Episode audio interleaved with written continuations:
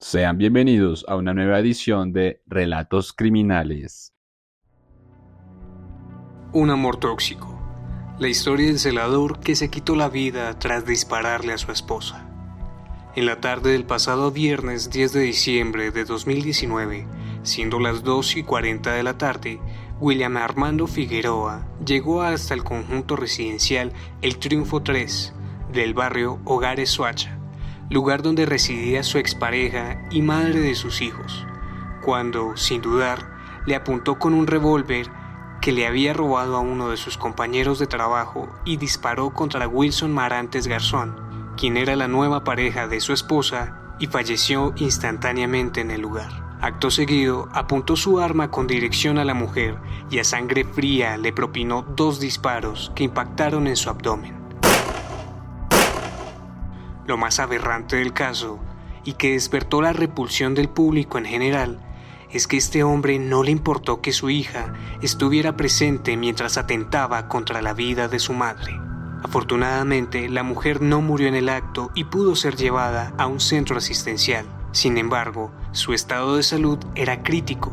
Después de conocer lo sucedido, salió a la luz que semanas antes del intento de asesinato, la víctima lo había demandado porque le había destrozado la cara a golpes, situación que era recurrente, pero sobre todo preocupante, porque este hombre había llegado a amenazar con que la iba a matar a ella y a sus dos hijos.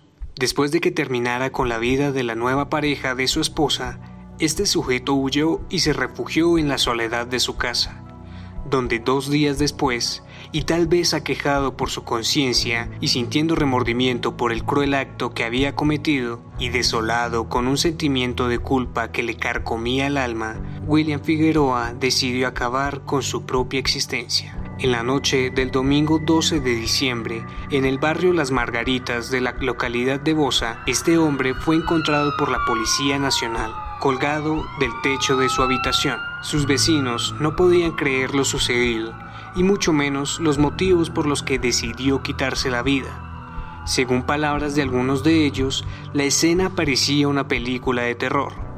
Finalmente, uno no sabe con qué tipos de vecinos vive. Por último, según allegados del homicida, su familia ni siquiera tenía con qué enterrarlo.